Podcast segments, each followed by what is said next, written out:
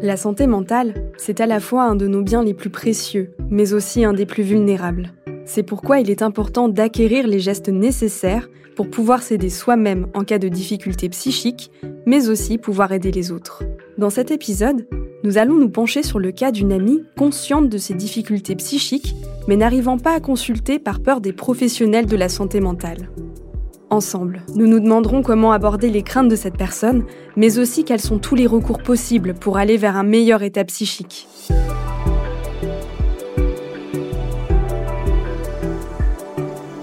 Bienvenue dans Derrière les signes, le podcast d'AXA Prévention consacré à la santé mentale.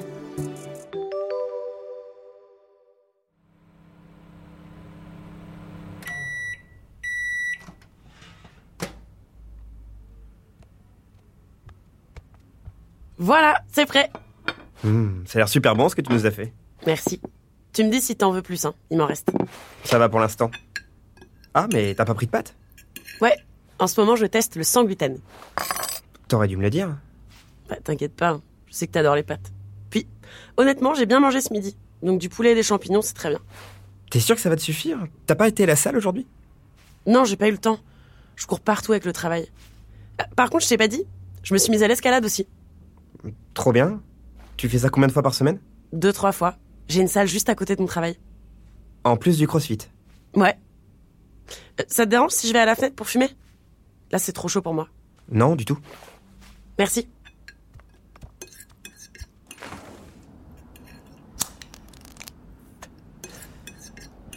Hmm, Ça te dit qu'on sorte en boîte après? Euh, Dis donc. Qu'est-ce qui t'arrive? T'es hyper active en ce moment? Ah, J'ai besoin de bouger. T'es sûr que ça va? Oui. Pourquoi? T'es sûr que tout va bien? Bah Oui, ça va. Arrête. Je vois bien qu'il y a un problème. Je trouve que t'as beaucoup minci. Je te vois presque plus manger et tu fais que courir partout ou faire du sport. Oui. Moi, j'ai pas envie d'en parler. Si tu veux pas en parler avec moi, tu veux pas au moins aller voir un professionnel de santé pour en parler avec lui? Non. Ils comprennent rien. Ils peuvent pas m'aider. Tu sais pas? Mais j'ai pas envie. On parle de ta santé, c'est important. Je pense que je peux aller mieux sans eux. Déjà, j'ai arrêté le jeûne intermittent. Faut juste que je mange mieux. Ou que tu manges plus. Là, regarde, tu manges même pas. C'est froid. Je mangerai après, faut juste que je fasse réchauffer. Tu vois? Tu te cherches des excuses. Mais je cherche aucune excuse, j'y vais juste étape par étape et j'ai pas envie de me forcer. Et tu penses pas qu'un psy peut t'accompagner? Y a que moi qui peux faire en sorte d'aller mieux. Eux, ils servent à rien. Pourquoi tu dis ça? T'as déjà essayé?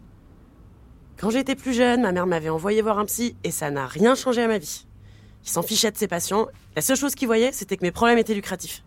Pourquoi il aurait guéri ce qui lui rapportait de l'argent, hein? T'as dû tomber sur un mauvais thérapeute. Mais ils sont pas tous comme ça. Regarde, moi, ma psy est très bien. Puis il y a différentes thérapies, peut-être que la sienne te convient pas, mais qu'une autre te conviendra. Non. Que je sais que c'est pas un inconnu qui va régler mes problèmes. J'ai pas envie de parler de ma vie à quelqu'un que je connais pas. Je comprends. Mais c'est leur travail aussi de te montrer que tu peux leur faire confiance. Bon, j'irai pas voir un psy pour te faire plaisir, Théo. Et, et en plus, ça coûte cher.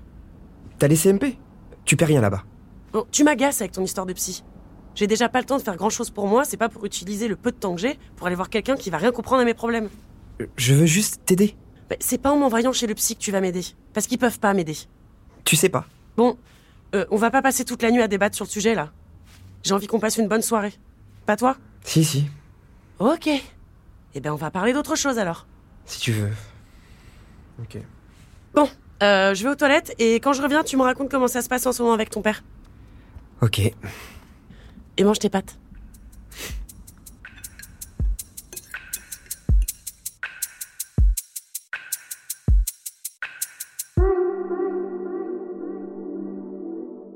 Le comportement alimentaire de Salomé inquiète Théo, qui ne sait pas vraiment comment réagir pour l'aider.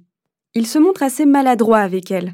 Il s'aventure jusqu'à la culpabilisation et l'infantilisation quand il l'interroge sur son alimentation et ses activités physiques. Mais il a le bon réflexe de lui suggérer de consulter un professionnel de santé. Salomé expose alors un certain nombre de peurs qui la freinent à accepter une prise en charge médicale. On relève parmi ces peurs le préjugé selon lequel une personne consultant pour des troubles de la santé mentale serait faible. C'est un stéréotype qui est encore très présent dans notre société. Il n'est donc pas étonnant que Salomé pose ce regard sur les traitements des troubles psychiques. Mais ce préjugé fait beaucoup de dégâts. Il peut amener des personnes en situation de souffrance psychique à refuser toute aide médicale dans un effort de préservation de leurs valeurs personnelles. Une personne rétive à la consultation peut aussi être dans une situation de traumatisme suite à une mauvaise expérience médicale. C'est une possibilité qu'il faut envisager et prendre au sérieux, et dont il est nécessaire de parler s'il s'avère que c'est bien le cas de notre ami.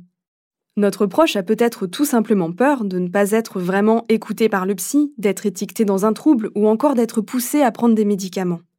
Cette peur est compréhensible. Il est difficile de livrer ses états psychiques à un inconnu, et il peut arriver que le feeling ne passe pas avec le praticien. Mais en gardant à l'esprit qu'on est l'ultime décisionnaire sur sa santé et sa thérapie, on ne court aucun risque. Dans une situation qui ne nous conviendrait pas, nous avons ainsi absolument le droit d'interrompre la thérapie, et à tout moment.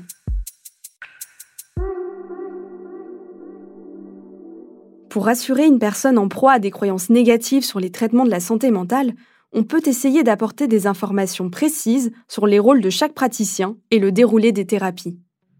On peut ainsi rappeler que les psychologues sont là avant tout pour écouter et suggérer des pistes pour améliorer sa santé mentale, tandis que les psychiatres, s'ils écoutent aussi, sont indiqués pour les prises en charge médicales qui peuvent passer par la prescription de médicaments. On peut aussi évoquer les psychothérapeutes, qui sont formés à des techniques très précises qui travaillent sur les pensées et comportements en lien avec la souffrance psychique. Pour rassurer sur la durée de l'engagement que représente une thérapie, on peut mentionner l'existence des thérapies brèves, qui se déroulent sur quelques mois, voire quelques semaines.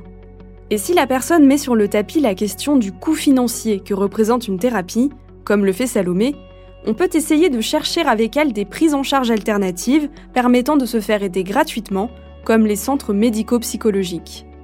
On peut aussi réfléchir avec elle à des solutions pour dégager de nouveaux moyens financiers permettant de s'engager sereinement dans un traitement. Une autre aide possible peut également consister à sonder son environnement pour proposer des contacts de structures ou de professionnels de santé adaptés à la problématique de la personne. Ou encore, entrer en contact avec un père aidant, c'est-à-dire une personne ayant vécu une expérience psychique équivalente et qui ainsi peut offrir une aide précieuse. On peut alors se tourner vers les associations qui fournissent des travaux d'information et de prévention très importants, ou encore intégrer un des nombreux GEM, les groupes d'entraide mutuelle qui sont présents un peu partout en France. Mais si on sent que la personne est absolument fermée à l'idée même de parler à un psy, on peut essayer une autre piste en allant sur le terrain somatique. On peut ainsi encourager notre ami à consulter son médecin traitant pour parler des douleurs physiques qui accompagnent son mal-être. Elle sera probablement plus en confiance face à son médecin qui saura mettre le doigt sur ce qui pose problème dans la santé de la personne, la dimension psychique. En exprimant son inquiétude, en rassurant la personne et en lui transmettant des ressources, on sème ainsi de petites graines dans l'esprit de notre ami. Ces messages, additionnés à d'autres émanant du cercle familial et amical, l'aideront à se diriger vers une thérapie adaptée. Car c'est en agissant collectivement dans une perspective de réseau que nous avons le plus de poids et que nous sommes les plus à même d'aider les personnes que nous aimons. Merci d'avoir écouté Derrière les signes, le podcast d'AXA Prévention consacré à la santé mentale.